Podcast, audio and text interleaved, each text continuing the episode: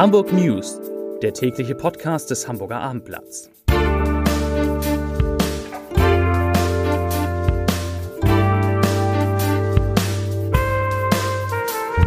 Hallo und herzlich willkommen. Mein Name ist Stefan Steinlein. In unserer kleinen Nachrichtensendung geht es heute um einen Kompromiss der Finanzministerinnen und Minister, der sehr vielen Haus- und Wohnungsbesitzern akuten Druck nehmen dürfte. Es geht um einen Anschlag auf eine iranische Schule in Hamburg, um Vandalismus an einer Bahnstrecke Richtung Lübeck mit großen Auswirkungen für Pendler. Es geht um die umstrittenen Gastprofessuren für Mitglieder des Ruhren Kruper Künstlerkollektivs an der Hochschule HFBK, um die Werbeaufwendung des HVV und natürlich auch um das Derby zwischen dem HSV und dem FC St. Pauli morgen Abend. Aber zunächst schauen wir, und das kennen Sie aus unserer Nachrichtensendung ja, auf die meistgelesenen Artikel des Tages. Auf abendblatt.de heute auf Platz 3 HSV und St. Pauli wollen sich wehtun. Top Referee pfeift. Auf Platz 2 Ärger am Airport. 100 Euro Strafgebühr für verlorenen Koffer.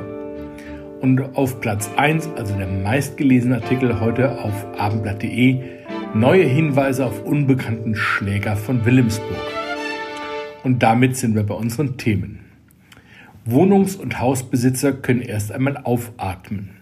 Die Abgabefrist für die Grundsteuererklärung wird bundesweit von Ende Oktober auf Ende Januar 2023 verlängert.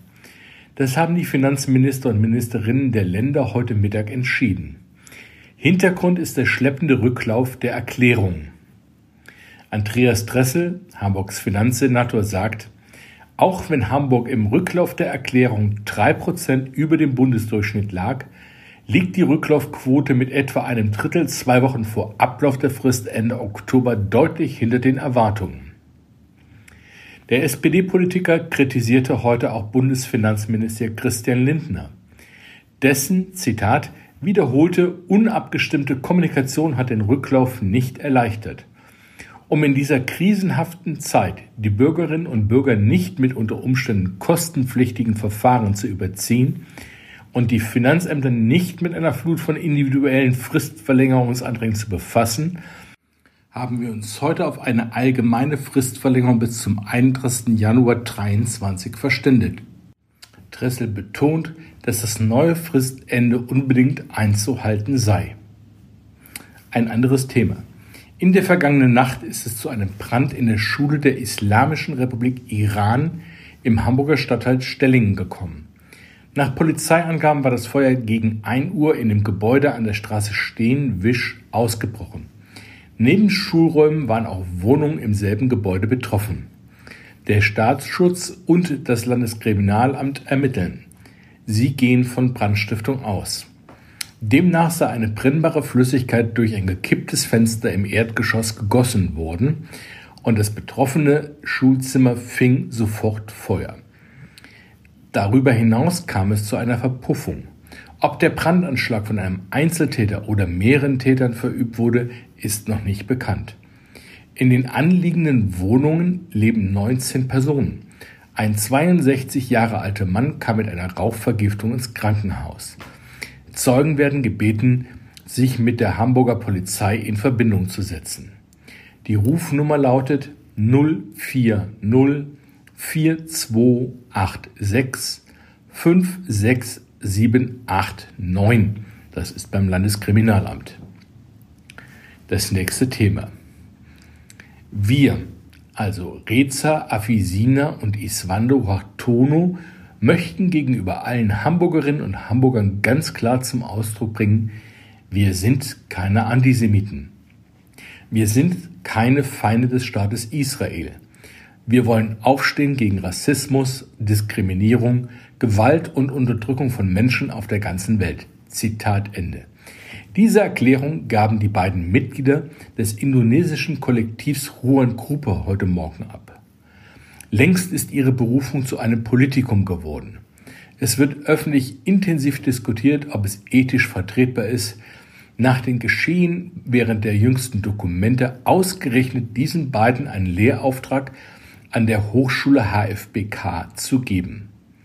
Schließlich waren sie mitverantwortlich dafür, dass auf der Ausstellung Kunstwerke mit antisemitischen Bildelementen gezeigt wurden. Auch die HFBK steht deshalb in der Kritik. Deshalb sagte auch Wissenschaftssenatorin Katharina Fegebank, man dürfe Antisemitismus keinen Millimeter Toleranz gewähren, und die jüdische Gemeinde forderte gar die Ausladung der beiden Künstler. Bei der Semestereröffnung am gestrigen Mittwoch war es zu lautstarkem Protest gegen die beiden gekommen. Nach rund 40 Minuten wurde die öffentliche Veranstaltung beendet. Und deshalb sehen Reza Afisina und Isvanto Hartono mit, Zitat, gemischten Gefühlen auf ihren Start in Hamburg. Sie sagen, wir sind einerseits glücklich hier zu sein um unseren künstlerischen Beitrag an der Hochschule zu leisten und andererseits sind wir traurig, auf diese Weise empfangen worden zu sein. Das nächste Thema. Wegen Vandalismus und Metalldiebstahl kommt es voraussichtlich noch bis morgen auf der Bahnstrecke zwischen Hamburg und Ahrensburg zu Verspätung und Zugausfällen in beiden Richtungen. Durch den Metalldiebstahl steht auf dem Streckenabschnitt nur ein Gleis zur Verfügung. Betroffen sind die Linien RB 81, RE 80 und RE 8. Auf allen drei Verbindungen müssten Bahnreisende mit Verspätungen rechnen, teilte das Unternehmen mit. Auf der Linie RB 81 könne es auch zu Ausfällen einzelner Züge kommen. Der Hamburger Verkehrsverbund gibt in diesem Jahr voraussichtlich rund drei Millionen Euro für Werbung aus. Das teilte der Senat auf eine kleine Anfrage des CDU-Bürgerschaftsabgeordneten Richard Seelmaker mit. Vor zehn Jahren standen für PR-Zwecke lediglich 1,7 Millionen Euro zur Verfügung. Ziel der Kampagnen sei, den Anteil der mit Bus und Bahn zurückgelegten Wege am Gesamtverkehr bis zum Jahr 2030 auf 30 Prozent zu steigern, hieß es in der Senatsantwort. Dafür muss sich allerdings die Fahrgastzahl noch um etwa 50 Prozent im Vergleich zum Jahr 2017 erhöhen. In der Corona-Pandemie fuhren zeitweise aber 75 Prozent weniger Menschen mit Bus und Bahn. Erst das 9-Euro-Ticket hatte die Fahrgastzahlen wieder auf das Niveau der Vergleichsmonate im Jahr 2019 gebracht. Unser letztes Thema. HSV-Trainer Tim Walter geht mit ganz tiefer Brust in das Derby morgen beim FC St. Pauli. Er sagt, man weiß, dass Stadtduelle ihre eigenen Gesetze haben. Und damit bemüht er eine der gängigen Floskeln. Aber wir sind Erster und voller Selbstbewusstsein. Und so wollen wir da auch auftreten, sagte der 46 Jahre alte Coach des HSV vor dem Prestigeduell am ausverkauften Millanturm. Als Ziel gab Walter die Verteidigung der Tabellenspitze aus. Wir wollen einen Auswärtssieg daheim in Hamburg, kündigte er an. St. Pauli-Coach Timo Schulz erwartet, dass sein Team wie fast immer in den bisher vier gemeinsamen Zweitligajahren ordentlich Gegenwehr leisten wird. Er sagt, wenn ich beobachte, was für ein Feuer diese Woche im Training war, glaube ich, geht es den Jungs wie mir. Wir können den Freitag kaum erwarten.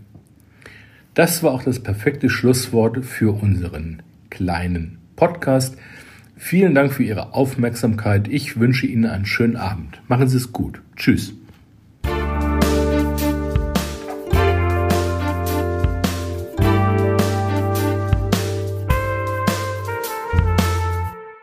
Weitere Podcasts vom Hamburger Abendblatt finden Sie auf abendblatt.de slash podcast.